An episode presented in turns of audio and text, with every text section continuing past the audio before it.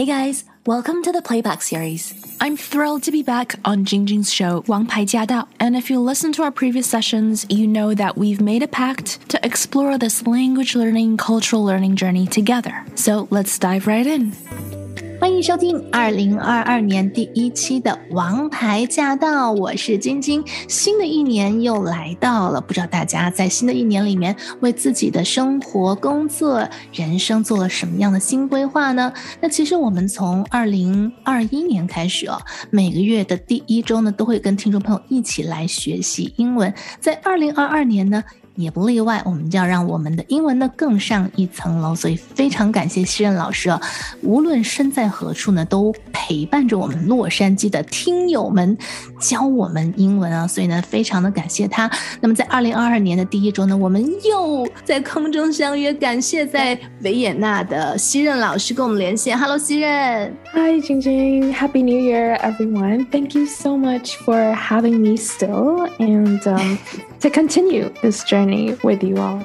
So I'm very honored. 我感到非常非常荣幸。 续约哈，我们又继续续约一年。对对，续约一年，so great。好，谢谢新任老师啊。其实呢，你的英语节目真的是非常的受欢迎了。我知道，无论是在我们一三零零电台，还是在我们纽约一三八零，还有在这个你的播客 podcast 上面哈，都很多人非常认真的听，真的教了我们很多，不论是我们应该知道的单词儿，或者是一些俚语啊，还有一些可能平时呃不那么容易接触到的，但是会让我们英语越来越好的一些资讯哈。一年之初啦，都是制定计划的时候。候，我记得去年一开始我们就给自己立了一个小旗帜啊，有一个 flag 啊、立起来。Yes, 对对对，啊、嗯，春联，right？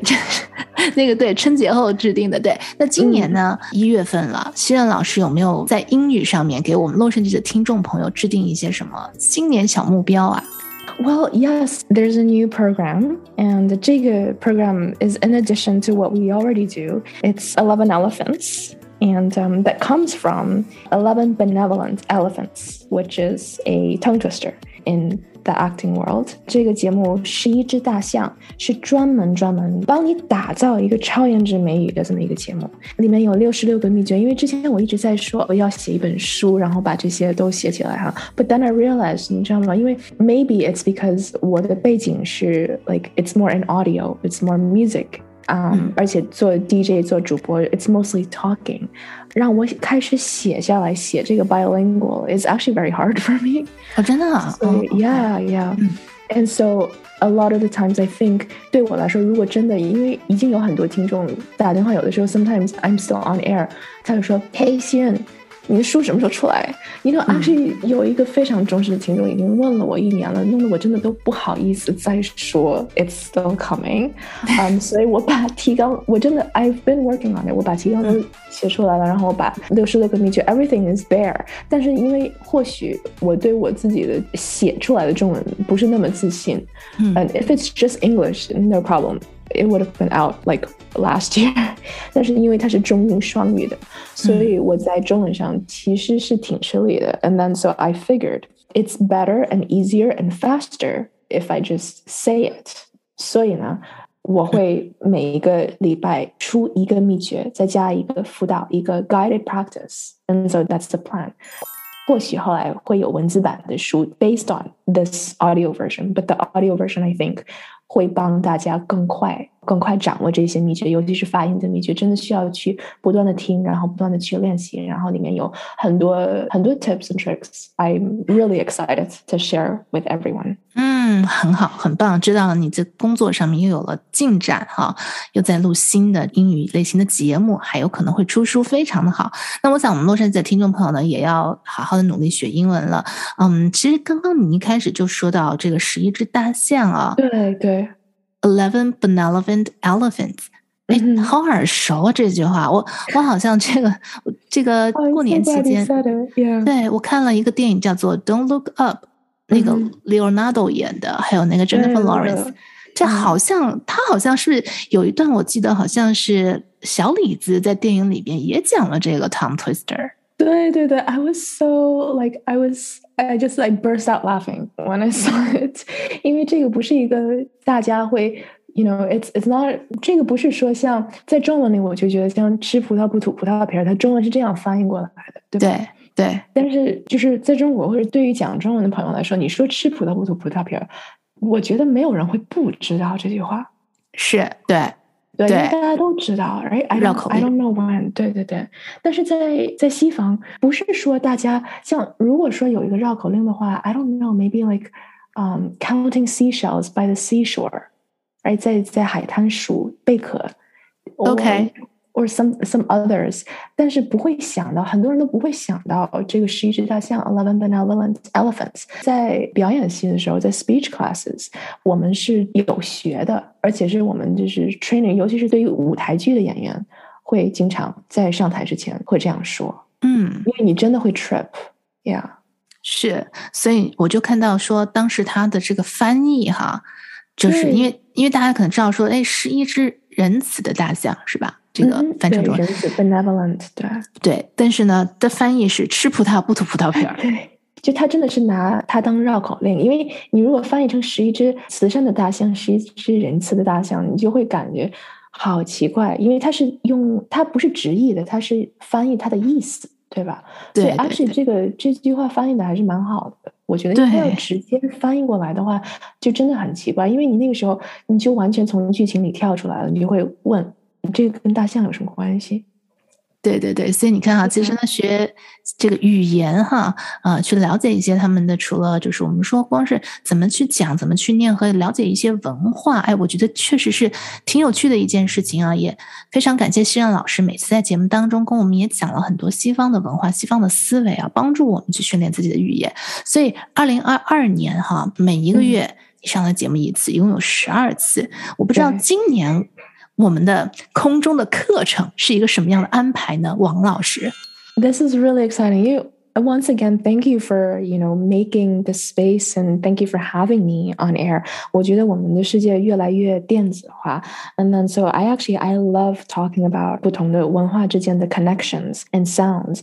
It's so interesting. 因为我现在在奥地利的时候，因为我也在学其他的语言，因为。 I think some people think I'm ABC, but I'm not. 所以我也是在语言方面下了很有天赋啊，也是下了很多功夫吧，对对对也是或者也是在从音乐方面，从这个 sounds 声学方面有一个不同的切入点，所以我就觉得我的角度或许是有点不太一样的。And then I'm really I'm really passionate about that to see the I guess to build bridges 去搭桥，而不是去建墙。 Right, and then 我在奥地利的时候，I can see actually more，因为我在这边，嗯、um,，我在学德语的时候，you know so interesting，因为我意识到德语里面有很多 sounds 跟中文的 sounds 非常相似。哦，真的、就是它那个 a 的音，嗯哼，像谢谢，嗯，因为谢谢是 dank，那那个当就是很就跟铃铛的当一样，哦，就是那个 sound，哦，但是这个当当的音在英语里就没有。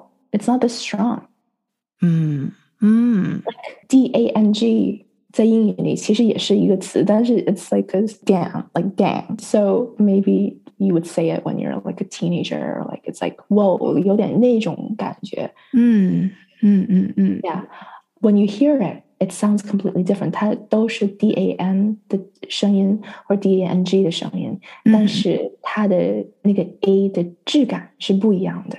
嗯，同样的 E，so another reason for eleven elephants，另外一个原因我为什么要 eleven elephants？它 basically 是个 test question，就是你如果能够说出 eleven elephants，if you can say it perfectly，那么也就是说你发音已经非常非常标准，你就不需要这套课程。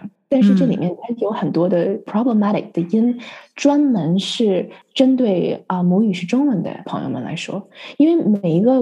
民族每个文化，他们的人，他们自己的语言有有一套自己的声音，然后也就是说，他们自己的声音会把他自己的声音带到另外一个语系里面，这样就造成了一个外来的 accent。因为我有一个朋友，他说 "What's wrong with accents？Right？OK，nothing wrong, but 但是有两种 accents，一种是本地的 accents，然后一种是 foreign 外来的 accents。那么当你如果有外来的 accents，and let's be real。就是外来的 accent，它也有一种，you know，大家不想这样去说这么就是啊、uh,，another elephant。They don't want to talk about the elephant in the room，就是他们不想说屋子里面的大象，就是说不想哪壶不开提哪壶吧，可以中文可以这样说。嗯，他是不想说屋里的大象，然后但实际上 foreign accents 每个人对他的待遇是不一样的。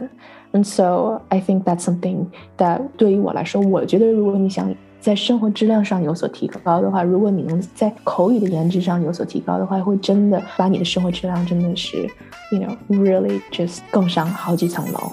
As we wrap up the session, we have some good news for you. Eleven Elephants is now live and online. 打造超颜值美语，解锁成为会员，请参考节目叙述栏里的链接。